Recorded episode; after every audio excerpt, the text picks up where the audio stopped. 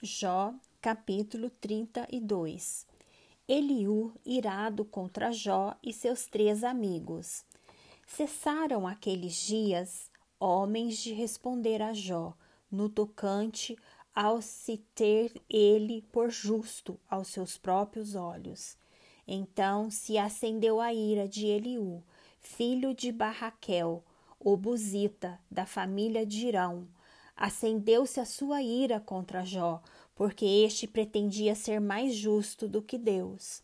Também a sua ira se acendeu contra os três amigos, porque, mesmo não achando eles o que responder, condenavam a Jó.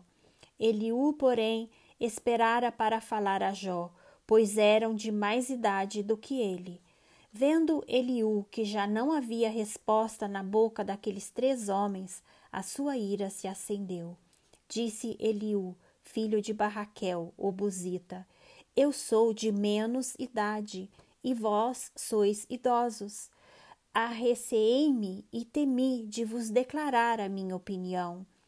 Dizia eu: Falem os dias, e a multidão dos anos ensine a sabedoria. Na verdade, há um espírito no homem, e o sopro do Todo-Poderoso o faz sábio. Os de mais idade não é que são os sábios, nem os velhos os que entendem o que é reto. Pelo que digo, dai-me ouvidos, e também eu declararei a minha opinião. Eis que aguardei as vossas palavras e dei ouvidos às vossas considerações, enquanto, quem sabe, buscáveis o que dizer. Atentando, pois, para vós outros, eis que nenhum de vós houve que refutasse a Jó, nem que respondesse às suas razões. Não vos desculpeis, pois, dizendo: achamos sabedoria nele.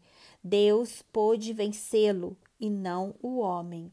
Ora, ele não me dirigiu palavra alguma, nem eu lhe retorquirei com as vossas palavras. Jó, os três estão pasmados, já não respondem. Faltam-lhes as palavras. Acaso devo esperar, pois não falam? Estão parados e nada mais respondem? Também eu concorrerei com a minha resposta, declararei a minha opinião, porque tenho muito que falar e o meu espírito me constrange. Eis que dentro de mim sou como vinho, sem respiradouro, como odres novos, prestes a arrebentar-se.